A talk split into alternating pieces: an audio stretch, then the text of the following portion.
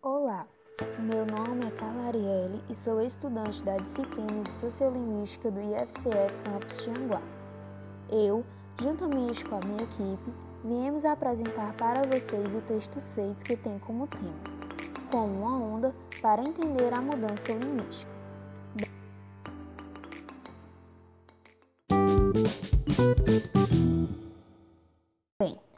Introduzir o texto, o autor fala a respeito, primeiramente, da contribuição da canção do cantor Lulu Santos e Nelson Mota para com o tema, fazendo assim uma comparação da passagem do tempo e da inevitável transformação do mundo com a mudança que a língua vem sofrendo desde então.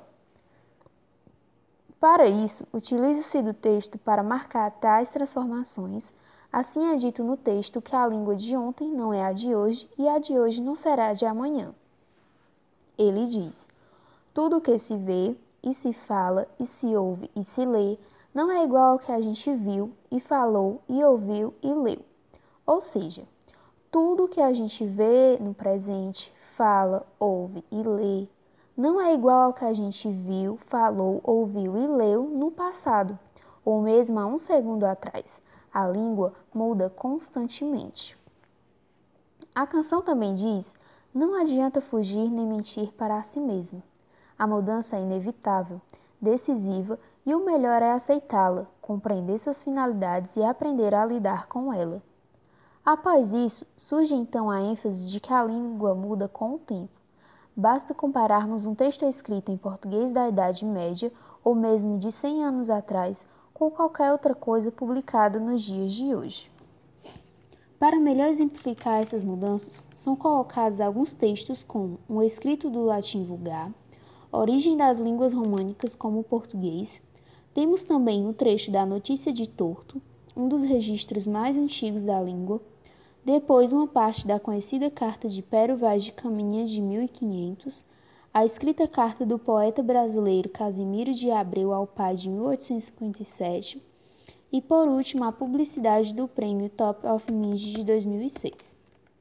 Então, eu vou ler para vocês dois trechos de textos diferentes, um mais antigo e um mais atual.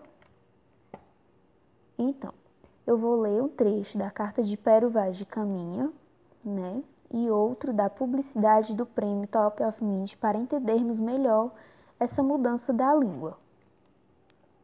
Primeiro, e seguimos nosso caminho por este mar de Lorigo, até terça-feira do oitavas de Páscoa, que foram dias de abril, que topamos alguns sinais de ter sendo da dita ilha, segundo os pilotos diziam, obra de léguas.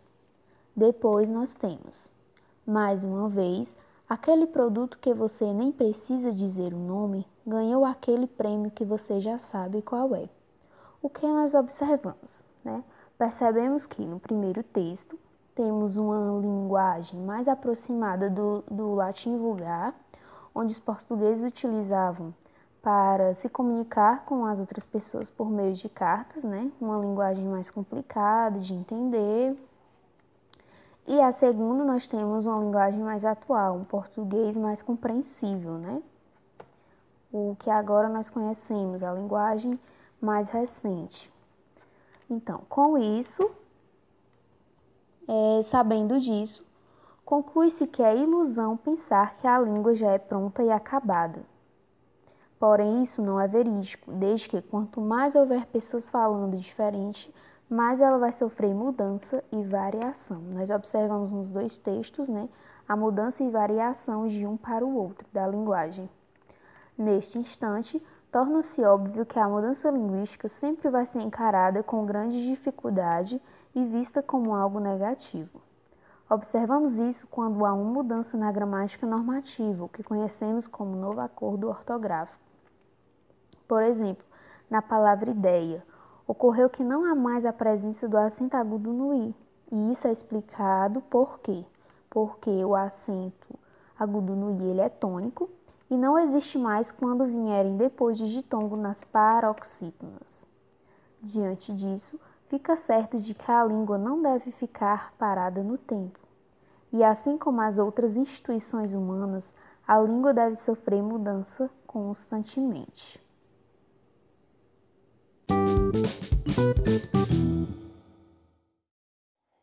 Olá, sou a Maria Aline da Silva Martins e referente ao texto que estamos trabalhando para esse podcast, vou abordar sobre o tópico de quem é a culpa. Sendo assim, nesse texto, Marx Wagner trata que os falantes são os responsáveis por mudar a língua o tempo todo, visto que essa é, afinal, a identidade dos falantes e que, por exigências de processamento mental, de comunicação e interação, ela está sempre se adaptando, mudando e se reinventando. E aborda que, nos casos em que a língua sofre essas mudanças, essas novas interações, existe uma cultura ocidental conhecida como a tradição da queixa, que consiste em procurar algum culpado para a mudança linguística. Ora, pode ser os jovens, os professores, que, como ele relata, não são mais tão bons como antigamente, os escritores, os meios de comunicação, as misturas de raça, até mesmo os estrangeirismos, que trazem palavras novas para o nosso vocabulário. Segundo essa tradição, o que não falta são culpados para o crime da mudança linguística. O autor também insere uma citação do linguista Guy Dutcher, onde ele insere um comentário de que somos todos nós que provocamos as mudanças, mesmo que nunca queiramos isso. Existe um grande número de coisas que as pessoas provocam sem ter intenção. Ou seja, assim acontece na língua. Não é propositalmente em que novos vocábulos, novas palavras e formas de se expressar são inseridas na língua portuguesa, mas essas mudanças acontecem de forma involuntária, onde os falantes não percebem que as palavras e os modos de falar estão mudando e se adaptando a cada dia. E para retratar esse conceito de mudança linguística de uma forma mais lúdica, o autor traz um exemplo bastante interessante, onde duas construções, no caso dois prédios, são cercados por um terreno cheio de mato e de difícil acesso, onde o único caminho que liga esses dois prédios é um passeio pavimentado, uma calçada que contorna este terreno. No entanto, para economizar tempo e chegar mais rápido aos dois prédios, as pessoas costumaram atravessar por outro caminho e foram assim criando um trajeto mais fácil. A primeira pessoa que passou foi criando o caminho, pisando no capim alto e formando esse caminho. À medida que mais pessoas passavam, o percurso ficou mais convidativo e o outro percurso, que era a calçada pavimentada, foi, foi ficando de lado por esse caminho mais aplanado e que dava um acesso mais rápido aos dois prédios. Assim também funciona com a língua, onde, sem intenção, algumas pessoas vão transformando palavras ou até mesmo criando outras para se expressarem de uma forma mais acessível, prazerosa, moderna e assim outras pessoas vão usando esses dialetos e, consequentemente, a língua vai passando por transformações, que são os reflexos das mudanças que acontecem na sociedade. A língua é mutável, ela se adequa à sociedade e principalmente aos seus falantes. Esse exemplo tratado no texto nos mostra que o caminho aconteceu por um projeto sem intenção. Foi uma coisa espontânea, e dessa mesma forma podemos associar a língua. Ela muda por processos involuntários dos próprios falantes. E a respeito da tradição da queixa que já foi mencionado, onde os próprios falantes tentam encontrar culpados para a variação linguística, é um fator que pode ser considerado como arcaísmo, pois acreditar que a língua deve ser oficialmente aquela que é registrada nas gramáticas e nos dicionários. É um preconceito linguístico que carregamos dentro da nossa sociedade. Porém, professores e futuros professores, assim como os linguistas, tem a capacidade de mudar esse mito linguístico presente na sociedade e transmitir que a língua ela é algo que está sempre se adaptando e desmistificar o preconceito linguístico presente nessas mudanças e variações. É claro que não é uma missão só dos professores e linguistas, porém é um trabalho que feito conjuntamente pode sim mudar essa concepção tão presente na sociedade. E essas mudanças, essas variações são acometidas por um modo mais fácil, mais rápido, mais enfático de se expressar, digamos que uma espécie de atalho linguístico, onde a comunicação e a interação permanecem. Ambos, tanto o locutor como o interlocutor, conseguem manter uma comunicação. E com o passar do tempo, essa forma nova é usada cada vez mais por pessoas, até se firmar totalmente no uso da maioria dos falantes. E a forma antiga, que era usada como um parâmetro de forma correta de fala, é cada vez mais deixada de lado e substituída por essas novas variações, por esses novos dialetos que os linguistas e os falantes inserem no meio de comunicação deixando a língua cada vez mais variada, cada vez mais mutável, cada vez mais com identidade firmada de que ela pode ser falada de formas variadas. Um trecho do texto fala que, com isso, a forma antiga pode até continuar oficialmente existindo, mas ninguém ou quase ninguém mais segue por ali. E assim como em alguns lugares, o poder público acaba reconhecendo a utilidade do atalho e manda pavimentar o caminho novo. Também as novas formas de uso da língua acabam sendo incorporadas, só que muito, muito lentamente e com muita, muita resistência pelas gramáticas e pelos dicionários. Assim sendo, a mudança linguística é resultado da interação entre fatores internos, os mecanismos cognitivos que processam a linguagem dentro do nosso cérebro, e fatores externos à língua, ou seja, fatores sociais e culturais. Enfatizando assim, as mudanças linguísticas não ocorrem aleatoriamente e por isso repetimos: nada na língua é por acaso.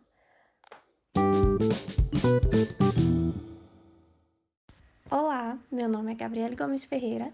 Dando continuidade no texto 6, irei abordar nos tópicos mais uma vez nada na língua por acaso e a mudança surge de variantes em concorrência. Bom, é importante afirmar que numa língua viva falada por seres humanos, tudo que acontece tem uma razão de ser. E diferente do que muitos indivíduos podem pensar, como a falta de moral, falta de inteligência, preguiça. Essa razão trata-se de que a língua é uma atividade social, parte constitutiva da vida em sociedade. E por causa disso, muitas mudanças que ocorrem na língua são fruto da ação conjunta de seus falantes. Essa ação vem a ser impulsionada pela necessidade de uma comunicação mais precisa, utilizando metáforas e a criação de novas palavras. Também é importante ressaltar que a mudança surge de variantes em concorrência. Bom, o que, que isso quer dizer? Quer dizer que cada indivíduo tem um modo característico de falar a língua, com a sua cultura particular. E, assim como nos aspectos comportamentais e nas crenças, a mudança linguística não ocorre toda de uma vez dentro da comunidade dos falantes, uma vez que uh, uma parte pode adotar de forma mais rápida essa mudança, já outra parte dos falantes poderão conservar a forma mais antiga de falar. É, e assim ocorre uma competição entre a variante inovadora e a variante conservadora. Diante disso, levando a considerar também a importância dos estudos da variação, visto que a língua muda porque varia. Uh, de forma mais clara, assim, para exemplificar, Algumas pessoas preferem utilizar um atalho em vez de seguir pelo caminho pavimentado já existente. Uh, diante disso, fica nítido a importância do estudo da heterogeneidade social para compreender os fenômenos da mudança linguística. Bom, é comum que, às vezes, a forma inovadora venha a suplantar completamente a forma mais antiga, assim, fazendo com que ela desapareça da língua sem deixar traças. Uh, Tem-se como exemplo quando vamos estudar a história do português. Ao consultar documentos escritos bem antigos, é comum encontrarmos uma enorme quantidade de palavras, expressões, regras fonológicas, morfológicas e sintáticas, que desaparecem com o tempo e não são usados de forma uh, alguma nos dias de hoje. Uh, e também é, tem-se como exemplo as palavras ardo, sinto e minto. No português antigo eram pronunciadas como artso, sintso e mentso, respectivamente. Então, para que as variantes inovadoras se formassem, foi necessário que as mesmas entrassem em concorrência com as formas que já estavam empregadas. É, com, no que se refere a esse último exemplo que eu acabei de citar, é, trata-se de uma mudança que se completou totalmente, pois nenhum dos falantes português, nem no Brasil nem em Portugal, usam mais essa, essas formas. Bom, para descrever esse fenômeno, é apresentada uma figura no texto, e essa figura representa a linha contínua do tempo e, o, e quatro momentos da história da língua. Em que no primeiro momento, com o exemplo dado, a forma senso ela é escrita com cedilha. A forma senso era a única existente na língua. Em segundo momento, com a aparição da forma cinto, que provavelmente ela era usada apenas por uma parte restrita da população, começa a concorrência entre senso e senso. Já no terceiro momento, o uso cada vez mais amplo da forma cinto transformou o senso em uma forma pouco prestigiada.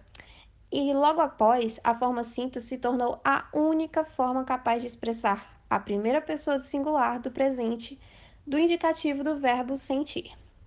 É importante lembrar que, apesar dessa forma estar imperando há muitos séculos, a, a mesma ainda está sujeita a ser desbancada por novas concorrentes. Uh, em contrapartida, existem variantes antigas que sobreviveram até hoje, nas regiões mais isoladas, como nas zonas rurais.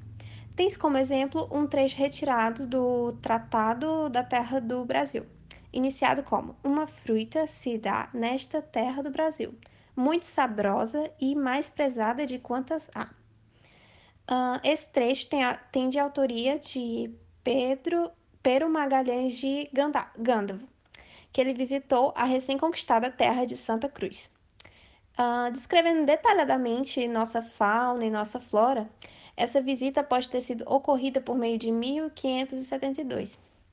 Bom, é, ao falar deste parágrafo, né, é perceptível que neste parágrafo o uso da, da palavra fruta, né, que ele, ele cita, ainda é utilizado pela maioria dos moradores de zonas rurais. É muito comum você ouvir isso de pessoas que moram em zonas mais afastadas e menos prestigiadas é, e que tenham acesso restrito à escolarização e à cultura letrada. Apesar de que provavelmente esse uso pode ser reduzido, claro pela ampla difusão das formas linguísticas majoritárias, é, que possivelmente é, está sendo favorecida pelos meios de comunicação, televisão e tudo mais, e também pelo maior acesso às escolas. Mas, infelizmente, é, ainda há uma população preconceituosa que considera feia, esquisita ou até mesmo errada a pronúncia fruita com ditongo, né? Porque ela está ausente da fala da maioria da população, fazendo com que as minorias sofram estigmatização por parte dos falantes urbanos. Mas por que, que isso ocorre? Bom, essa avaliação negativa também se deve ao fato de que a maioria das pessoas não tem um conhecimento da história da língua e dos processos de transformação que afetaram o português ao longo do tempo. E como afirmei, Uh, ainda encontramos variedades linguísticas em que formas fruita e luita sobrevivem. A concorrência dessas variantes inovadoras e antigas apenas inverteram o prestígio de cada uma delas, mas não foi o suficiente para ser eliminada a forma antiga de forma completa. Bom, por fim, é importante ressaltar que este fenômeno ocorre com outras palavras que encontramos na fala dos brasileiros de zona rural e que soam estranhas uh, aos ouvidos dos falantes urbanos, como por exemplo perguntar, outubro, amanhã, uh, que a gente encontra é, facilmente na literatura medieval portuguesa.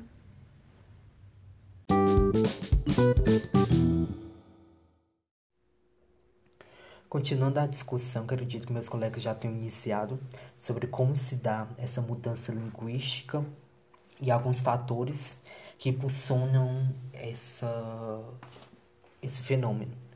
Agora eu vou falar um pouco sobre uma descrição mais precisa e honesta da mudança linguística.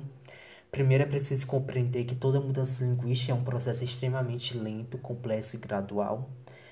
É um processo lento porque exige existe bastante tempo para que essas variantes possam possam para que essas variantes possam ser usadas pelos falantes para que haja concorrência entre essas variantes. Justamente por isso que também é complexo gradual porque existe essa prática ativa dos falantes é... E uma coisa que o texto ressalta é que nas gramáticas e histórias a gente encontra essa mudança linguística como se fosse A e B como se o A fosse, ao decorrer do tempo, nessa concorrência de variantes, o A deixasse de ser utilizado e o B dominasse o poder. Quando, na verdade, isso dá uma ideia de que as mudanças linguísticas ocorrem instantaneamente, em curto prazo, quando, na verdade, ocorre de outra maneira.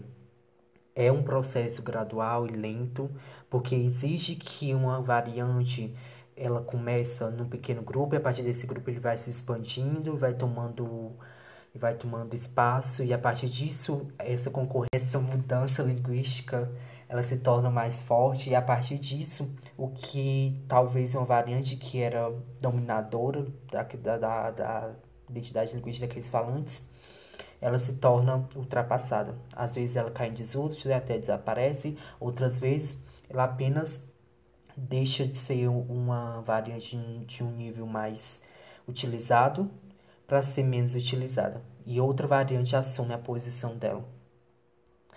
Interessante esse pensamento de que as gramáticas históricas elas pensam assim como se a língua mudasse instantaneamente, mas isso acontece justamente pelo fato de elas se basearem apenas na língua escrita literária ou nas variedades urbanas de prestígio. E algo interessante que o texto também destaca que essas mudanças linguísticas surgem justamente nas comunidades mais nas comunidades de classes médias mais baixas da população, na faixa etária de, de pessoas mais jovens. Então, é, o que a gente pode observar é que essa ideia, essa, ideia, essa concepção é, gramatical é totalmente errônea. Bom, um exemplo que o texto dá é sobre a palavra telha, hoje no português, e a gente encontra nessas gramáticas históricas que essa, esse processo de mudança surgiu do latim, a palavra telha, que vem de tégula, mas nas gramáticas históricas apresenta apenas a mudança, fosse de A de B. A, tégula, B, telha. Como se essa mudança fosse instantânea, tivesse mudado dessa, do A para o B, rapidamente. É, mas a gente sabe, o texto apresenta que não foi assim. Principalmente por, por, por uma questão fonológica, isso é impossível. E no texto eles apresentam um esquema dessas variantes, é, apresentando como se deu esse, esse processo de mudança linguística que surgiu a partir do latim tegla, depois foi para tegla, de tegla foi para telha, telha, de telha foi para telia, de telia para telha. E hoje a gente pode identificar até encontrar onde muitos falantes falam é, a palavra teia, principalmente falantes que são estigmatizados. Continuando, o que a gente pode perceber por esse, esse esquema de variantes?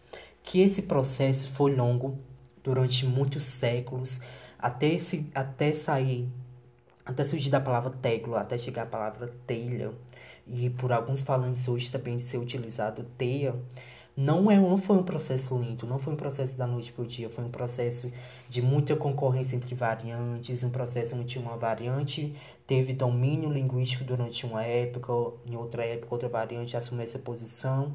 Então, é, as gramáticas colocarem isso como se fosse algo instantâneo, como se fosse algo que pudesse acontecer instantaneamente, é algo bastante, uma concepção bastante errônea.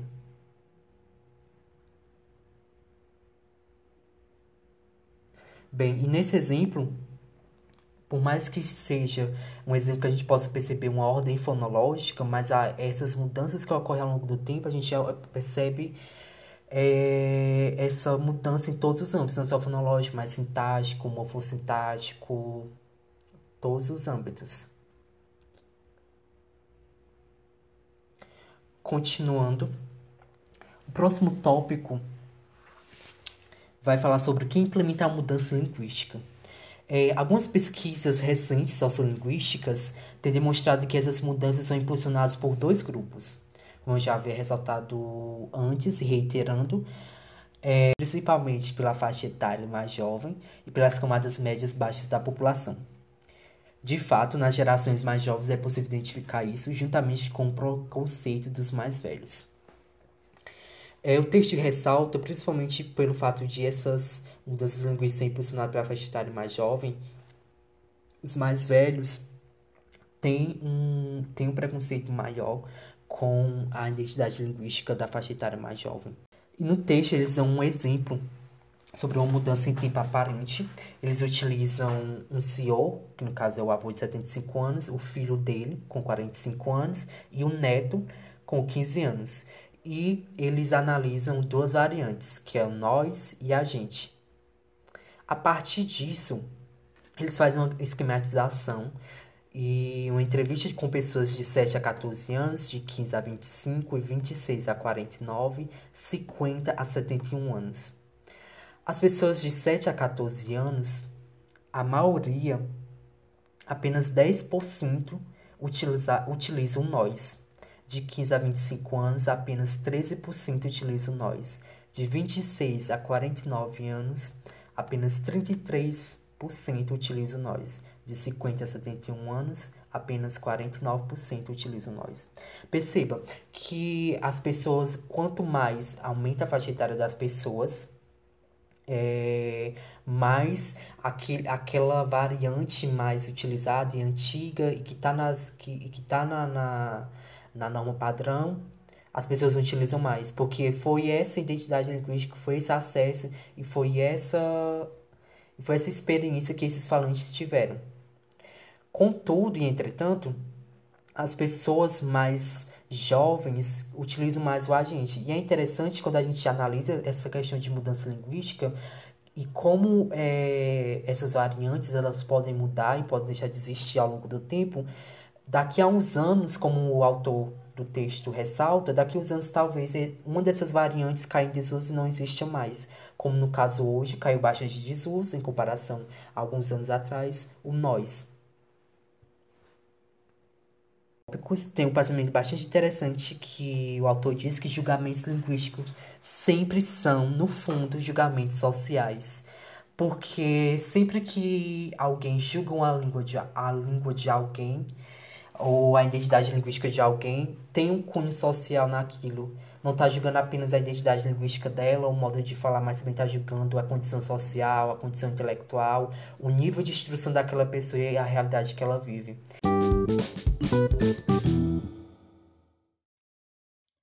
Olá pessoal, meu nome é Inês e eu vou dar continuidade ao estudo do nosso texto, falando sobre o tópico 7, que é um exemplo de duplicidade de julgamentos.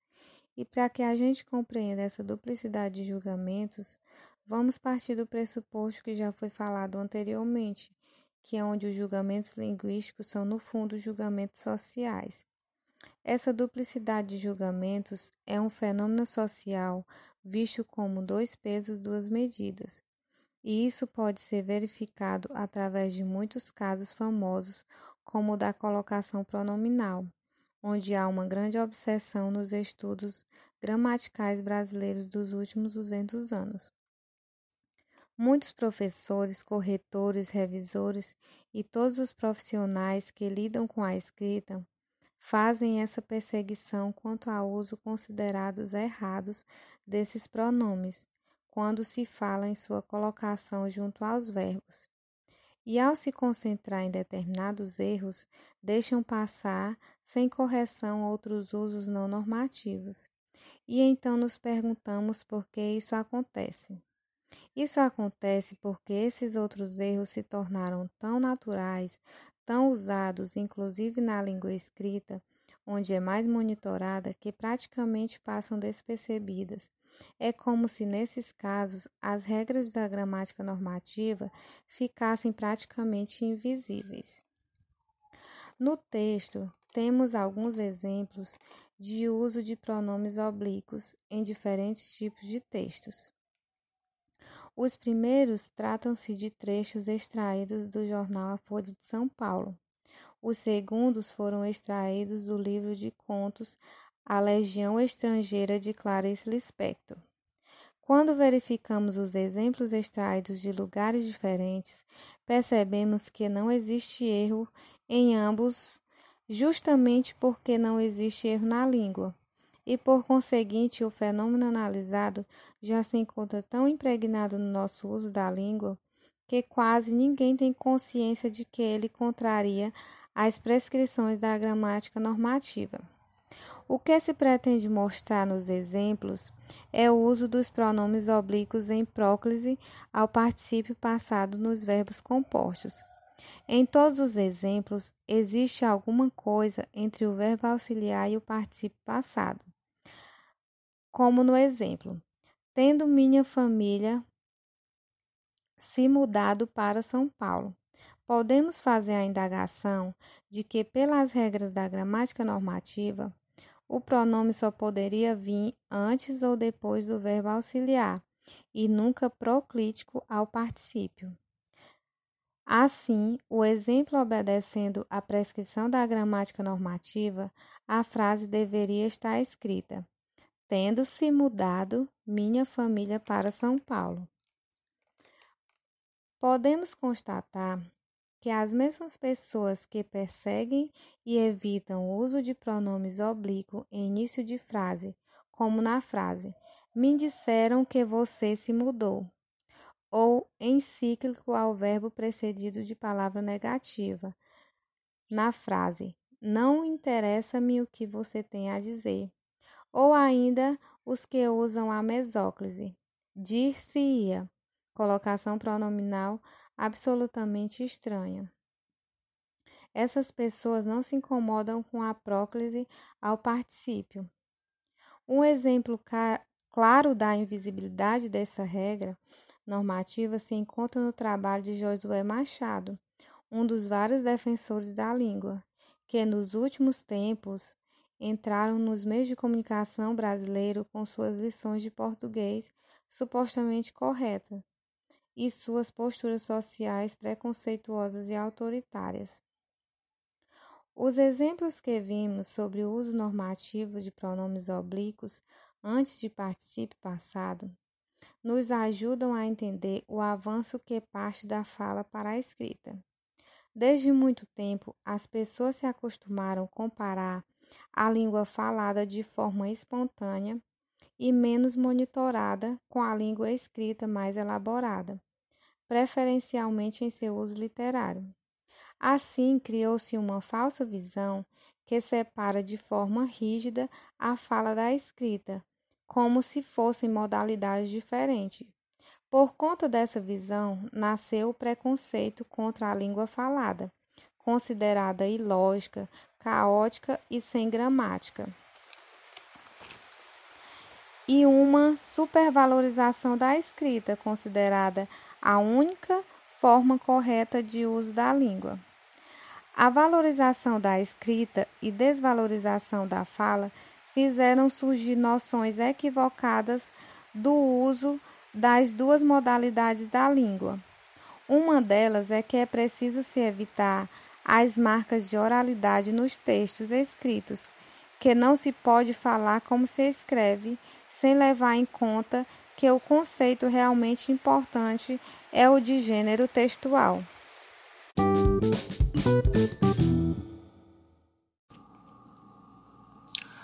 Olá, meu nome é Cid Clay Rodrigues e eu vou falar do tópico O mito da escrita rebuscada. Bom, quem defende essa máxima de que a nossa escrita tem sempre que ser melhor do que a nossa fala, ela acaba desencadeando certos problemas. E um desses problemas são especialmente ligados à nossa produção textual. Pois a gente fica meio que com a pulga atrás da orelha de que sempre temos que escrever bem, fazendo uso de palavras difíceis para ficar com um texto mais rebuscado e supostamente mais inteligente. Um exemplo disso é na redação do Enem, que a maioria das pessoas é, busca usar palavras totalmente difíceis e desconhecidas só para ter essa impressão de que o texto está mais inteligente. É, nas palavras de Marcos Bagno, ele fala que esse mito gera o uso de muletas textuais, que só servem para tornar o texto pesado e deselegante. É, alguns exemplos dessas muletas são o uso excessivo de o qual para evitar o uso frequente do que. Como quase não usamos o qual quando a gente está falando normalmente numa conversa espontânea, Muitas pessoas acham que usando o qual na produção textual acaba deixando o texto mais rico. Outra dessas muletas textuais é o uso do verbo possuir no lugar do verbo ter, o que acaba gerando interpretações e frases esquisitas, como na frase quantos anos o senhor possui? A gente claramente percebe que o simples uso do verbo ter seria mais adequado. Outra muleta é o uso do verbo encontrar-se, que muita gente acredita ser mais rebuscado do que o verbo estar. O uso do verbo o mesmo, o verbo não, desculpa, o uso de o mesmo como pronome, quando um simples ele ou ela, dependendo da situação, deixaria o texto bem mais fluente. Também Bagno ainda cita como muleta textual as colocações pronominais forçadas. É, essas colocações não estão gramaticamente certas de acordo com as normas e nem são usadas pelo falante brasileiro. É, aí ele cita alguns exemplos que são apresentarei-me, não lembro-me e tinha encontrado. É, a maioria desses mitos eles ainda são muito propagados justamente pelo ensino tradicional que ainda acredita numa homogeneidade da escrita. É, agora eu vou falar do tópico uma visão mais adequada da relação fala-escrita. É, uma das propostas que rompem com a ideia tradicional da relação entre fala e escrita é a do linguista Luiz Antônio Marcucci, em seu livro Da Fala para a Escrita. Daí no texto, o Bagno colocou um trecho do livro do Marcucci como esquema proposto, com o esquema proposto por ele, que é o esquema contínuo dos gêneros textuais na fala e na escrita. Esse esquema começa na fala, com as comunicações pessoais, termina na escrita, com textos acadêmicos, por exemplo. É, resumidamente, ele fala do monitoramento estilístico, que a gente já estudou, já leu no texto 4. É, que se uma pessoa fala, é, for falar em público, por exemplo, no seminário acadêmico e tal, essa pessoa vai. O nível de monitoramento dessa pessoa vai estar bem alto do que quando ela for falar numa roda de amigos com, com a família, que o nível de monitoramento dela vai estar mais baixo. É, bom, a, a visão tradicional sempre relacionou a fala como mais informal e também relacionou, relaciona com a coloquialidade né? e relaciona a escrita com a formalidade, que a gente lendo o texto percebe que não é verdade. É, assim como as mudanças linguísticas vão avançando das camadas inferiores da população até as superiores, o mesmo acontece com a fala escrita são as inovações linguísticas. E essas inovações elas surgem primeiramente nos gêneros falados mais espontâneos e vão se expandindo para os gêneros textuais mais monitorados. E quando essas inovações da língua aparecem com frequência nos gêneros textuais mais monitorados, a mudança linguística se completa e dificilmente a antiga regra voltará ao uso. É, então, basicamente, é, as inovações linguísticas elas vão surgindo dos, dos menores níveis de monitoramento da fala, como na conversa informal, e elas vão subindo de nível até chegar no maior nível de monitoramento, que são textos acadêmicos e, e tal. É, justamente por ter um nível de prestígio social mais elevado, os gêneros de escrita mais monitorados são o último reduto das regras normativas que ainda resistem a mudanças mas eventualmente as inovações linguísticas ganham seu lugar também nesse território.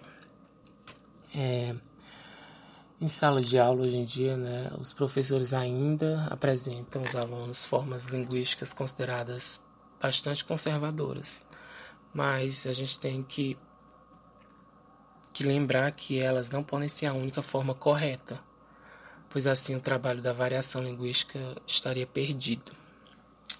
É isso, obrigada.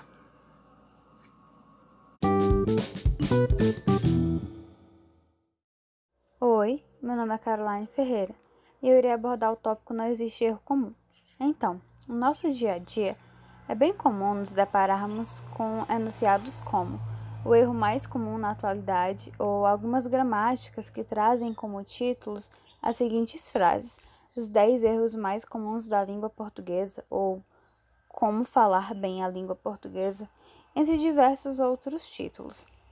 No entanto, é interessante salientar que o que essas gramáticas caracterizam como erro são, na verdade, mudanças linguísticas que acontecem por ação dos próprios falantes da língua, porque a língua é uma atividade social e está em constante transformação. Ou seja, a língua se adapta de acordo com a necessidade de seus falantes. Eu vou ler uma citação que se encontra na página 37 do livro Nada na Língua por Acaso, de Marcos Banho. O autor afirma: A variação e a mudança é que são o estado natural das línguas, o seu jeito próprio de ser. Se a língua é falada por seres humanos que vivem em sociedades, se esses seres humanos e essa sociedade são sempre, em qualquer lugar e em qualquer época, heterogêneos, diversificados, instáveis, sujeitos a conflitos e a transformações, o estranho, o paradoxal, o impensável seria justamente que as línguas permanecessem estáveis e homogêneas. Então, de acordo com o autor, a língua muda por ação dos próprios falantes, pois assim como a sociedade está em constante evolução, a língua também está mas é bem comum que algumas pessoas se queixem dessas mudanças, sem perceber que elas próprias fazem uso dessas variações. Os falantes se apropriam dessas variações linguísticas, ou seja, dessas possibilidades que a língua oferece para modificar as regras de funcionamento dela, a fim de suprir a necessidade que eles têm de facilitar a sua comunicação. Um exemplo bem claro dessa questão de facilitar a comunicação seria o seguinte exemplo. Um médico não irá conseguir se comunicar com o paciente de forma clara e objetiva se ele ficar utilizando termos técnicos durante o seu atendimento. Se o médico pedir para que o paciente deite em decúbito dorsal, muito provavelmente esse paciente não o entenderá. Logo, não haverá uma comunicação entre eles. Porém, se o médico falar deite de barriga para cima, o paciente o entenderá perfeitamente. E isso se dá pela possibilidade de adaptação do discurso que a língua tem, ou seja, essa mudança é necessária e por isso que surgem essas variações. Bem, nesse sentido, não existe um erro comum, e sim um acerto comum que torna a comunicação mais correta e mais fácil. Agora darei a vocês um exemplo específico de variação o emprego do verbo assistir em dois atos de fala. Na primeira fala, com automonitoramento linguístico, quando o aluno fala com seu professor de português e ele quer dar esse ar de que sabe a língua, que domina a língua e as regras de funcionamento dela. E o aluno fala assim: Ontem eu assisti ao filme. Essa frase está gramaticalmente correta, pois o verbo assistir rege a preposição ao, devido ao fato de ser um verbo transitivo indireto. Mas quando esse mesmo aluno está em uma situação descontraída, conversando com amigos, por exemplo, ele irá falar assistir o filme, mudando o modo de transitividade verbal. Essa mudança se dá porque originalmente em latim a desistere, que é de onde se originou o nosso verbo assistir, significava estar junto a, dando a ideia de estar junto a alguma coisa. Como demonstra a presença da preposição prefixo ad, de onde veio a preposição a. Porém, no português, esse significado mudou ao longo da história e ele passou a ser interpretado como presenciar, ver ou observar. Devido a isso, o uso da preposição caiu e a frase mais usada pelos falantes atualmente do português brasileiro é assistir o filme, ainda que esses falantes sejam mais letrados ou escolarizados.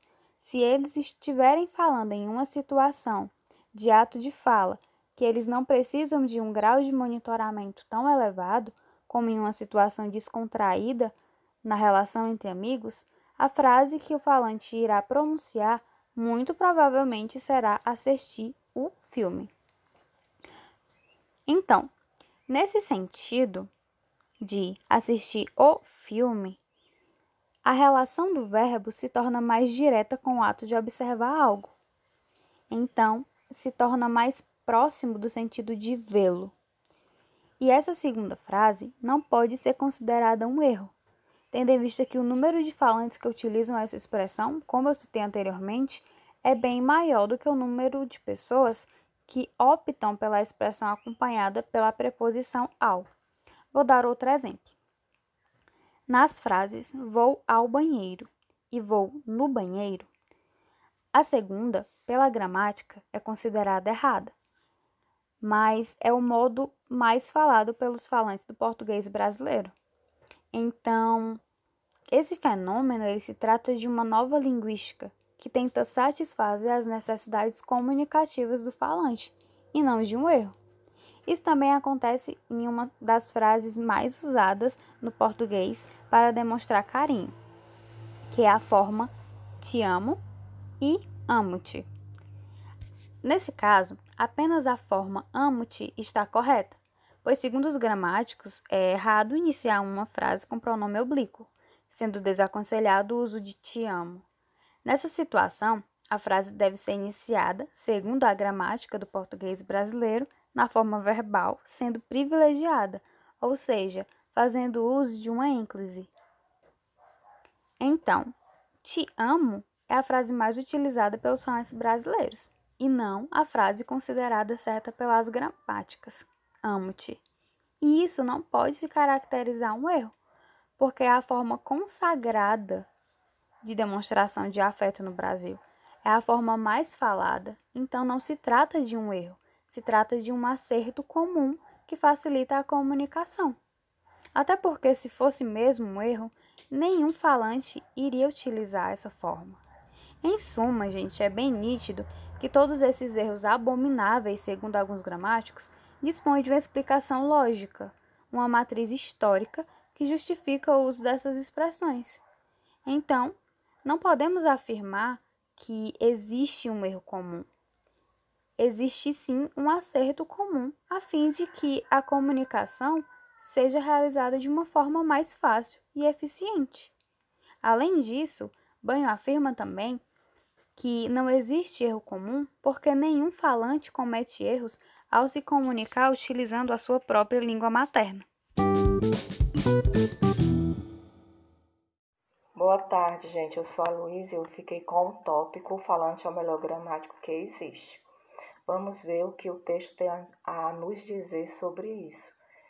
Ele já começa dizendo aqui que poderíamos dizer que a grande tarefa da ciência linguística Linguística é descobrir e explicar aquilo que os falantes sabem, mas não sabem que sabe. Ela diz, ele diz também que o conhecimento intuitivo que cada ser humano tem de sua língua materna é um dos mais fascinantes mistérios da ciência. Por mais que linguistas psicólogos, biólogos, médicos, antropólogos e filósofos especule, teorize e investigue a verdadeira natureza do conhecimento linguístico, essa natureza da própria linguagem humana como fenômeno biológico, psicológico, social, sempre desafiará os cientistas.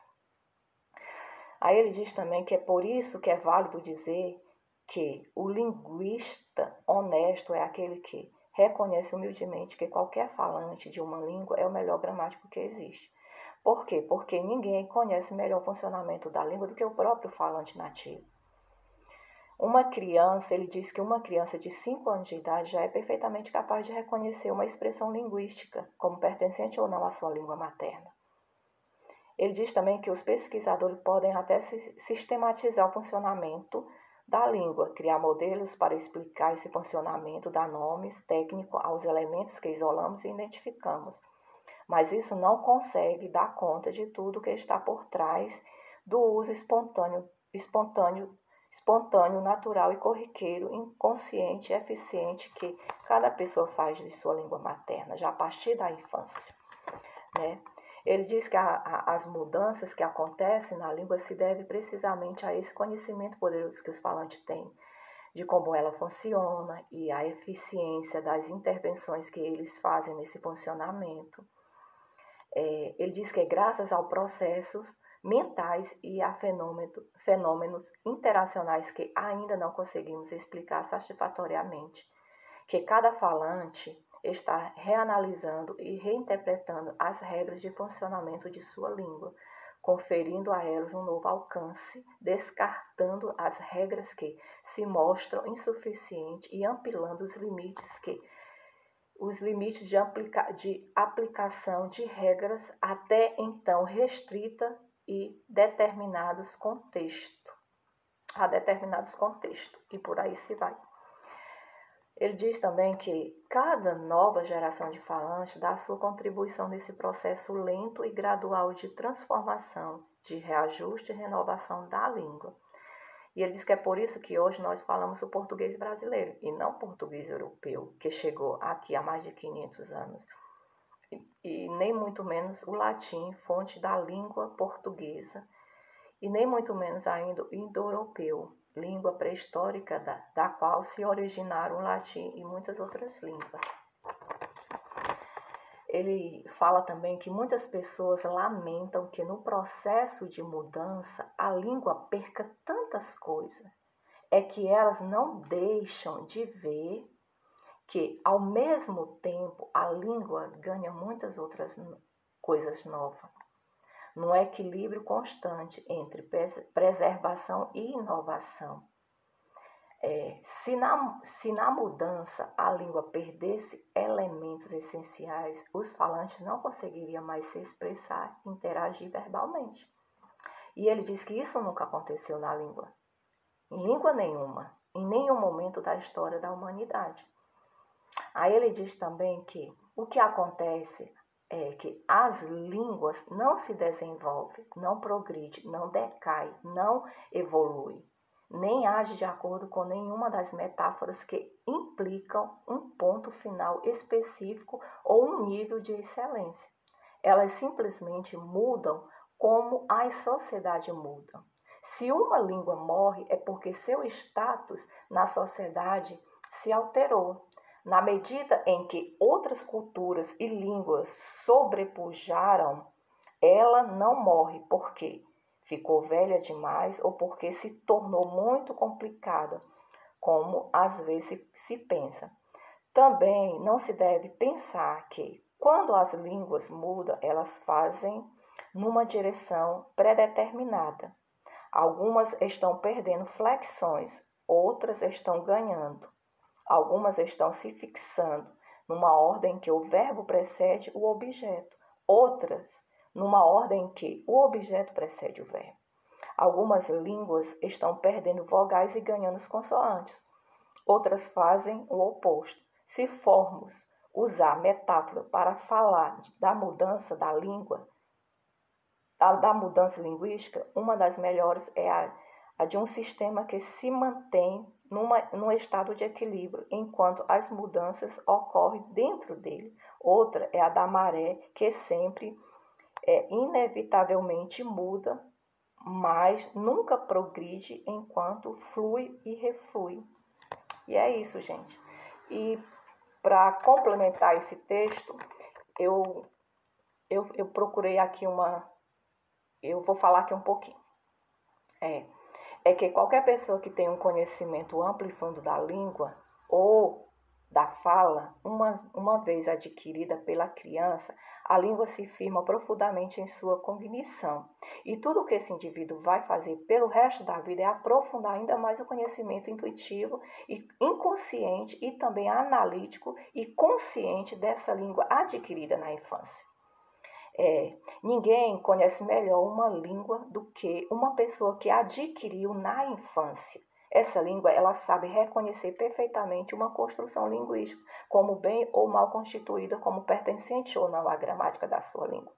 Por isso, também costuma-se dizer que o, o falante comum é o melhor gramático que existe.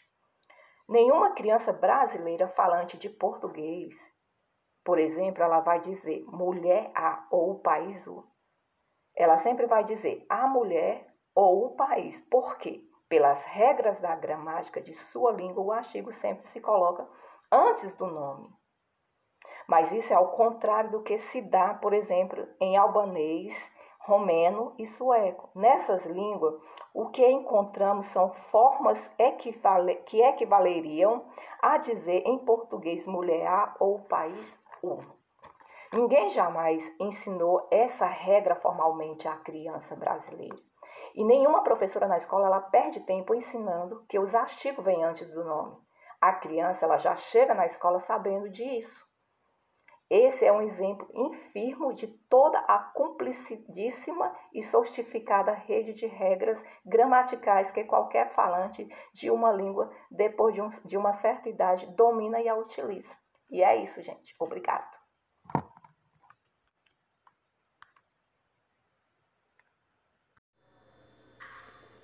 Muito obrigado pela atenção. Eu espero que a nossa discussão tenha sido clara, que vocês possam ter compreendido um pouco sobre as ideias e os conceitos que a gente trouxe aqui.